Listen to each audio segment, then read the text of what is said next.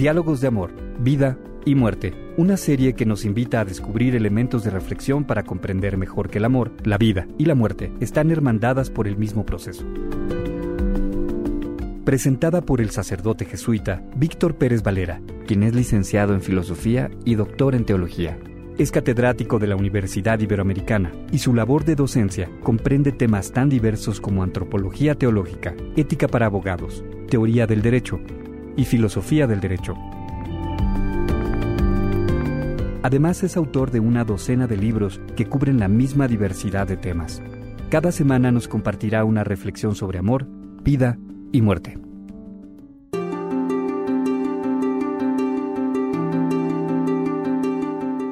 Culpabilidad y desesperación, la moral atea de Albert Camus. En 1957, Albert Camus recibió el Premio Nobel de Literatura por el conjunto de su obra, que pone en plena luz los problemas que enfrentan en nuestros días la conciencia de los hombres.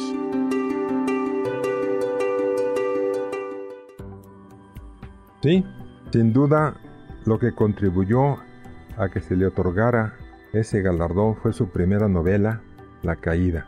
En, francés es La Chute, que apareció un año antes del premio de Nobel de Literatura.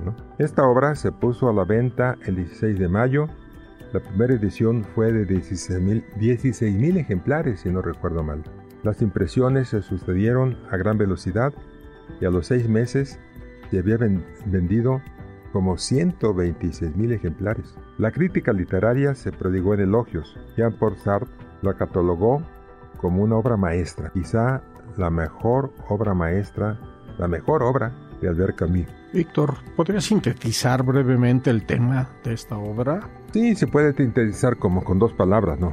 La caída y la falta. La obra se desarrolla en seis capítulos y cada una corresponde a una jornada diversa, exceptuando el capítulo cuarto y el quinto, que se desarrollan en un solo día. Juan Bautista Clamans, abogado parisiense retirado, se dedica podríamos decir que a predicar con comillas, en un bar que se llama Mexico City, en Ámsterdam, en donde juega el papel de juez penitente. Todo el relato se desarrolla como un diálogo con un interlocutor mudo, el cantinero. Y empieza este diálogo, esta conversación, como si fuera una cosa, una conversación telefónica. Clemens en París era un profesionista exitoso y honrado que incluso se dedicaba a la, defensa de las causas nobles y ayudar a los pobres y a las viudas. En apariencia, Clemens es un hombre moralmente íntegro, pero el recuerdo de un insignificante incidente de tráfico desencadenó sus confesiones, sus confesiones más profundas ante el cantinero.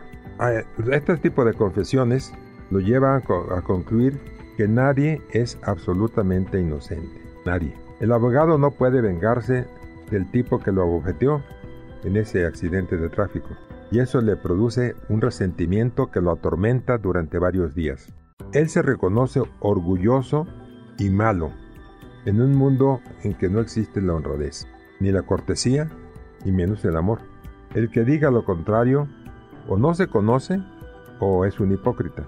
Por su parte, Clemens pues reconoce que era un don Juan, con muchas mujeres y que las hacía sufrir para demostrar su poder.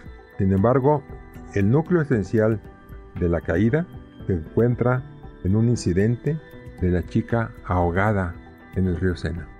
¿Nos puede comentar un poco más sobre este incidente? Además lo describe así, era la una de la mañana y caía una lluvia ligera. Acababa de dejar a, a una amiga que con toda seguridad dormía allá. En el puente pasa detrás de una forma de, parapeto que parecía contemplar el río. Pude distinguir a lo lejos a una joven, delgada, vestida de negro. Entre sus oscuros cabellos y el cuello del abrigo se le veía tan solo su nuca, fresca y mojada, y esto me agradó. Continué mi, mi camino. Después de una pequeña distancia, me pareció tremendo. Habían dado unos 50 pasos cuando escuché un ruido que a pesar de la distancia me pareció tremendo. El ruido de un cuerpo que caía al agua. Y casi inmediatamente escuchó un grito que se repetía varias veces. Se fue alejando en el río y se desapareció repentinamente. Me quedé escuchando inmóvil. Lentamente me fui alejando de la lluvia. No avisé a nadie. El agua estaba fría.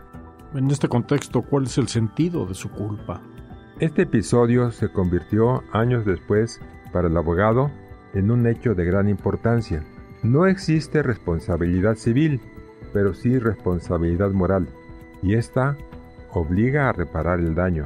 Camille se plantea entonces la posibilidad del perdón. Clemence ya no puede arrojarse al agua para salvar a la chica. Ella está ahogada. Quedan dos soluciones, o la desesperación o Dios. No se podía morir sin confesar todas sus mentiras. No, ciertamente a Dios ni a uno de sus representantes. Estaba por encima de todo esto. No hallaba qué hacer. estaba desesperado. Camille habla de la necesidad de la salvación. Pero ¿cómo alcanzarla? La se exclama amargamente. Oh chica, vuelve a lanzarte otra vez al agua para que yo tenga una segunda oportunidad de salvarnos los dos. Ahora es demasiado tarde. Siempre será demasiado tarde. Felizmente, esta respuesta cínica deja a Clemence hundido en la desesperación. ¿Cuál sería la conclusión de este libro? Oh, bueno, en, en pocas obras literarias contemporáneas, como en la que brevemente hemos analizado, se descubre con tanta profundidad el mal moral como la culpa. Esta es también una obra de denuncia. Clemens, acusándose a sí mismo, acusa a los demás, nos acusa a nosotros y pone en primer plano la importancia, a veces enorme, de las faltas de omisión. Mil gracias. Nos escuchamos la próxima semana.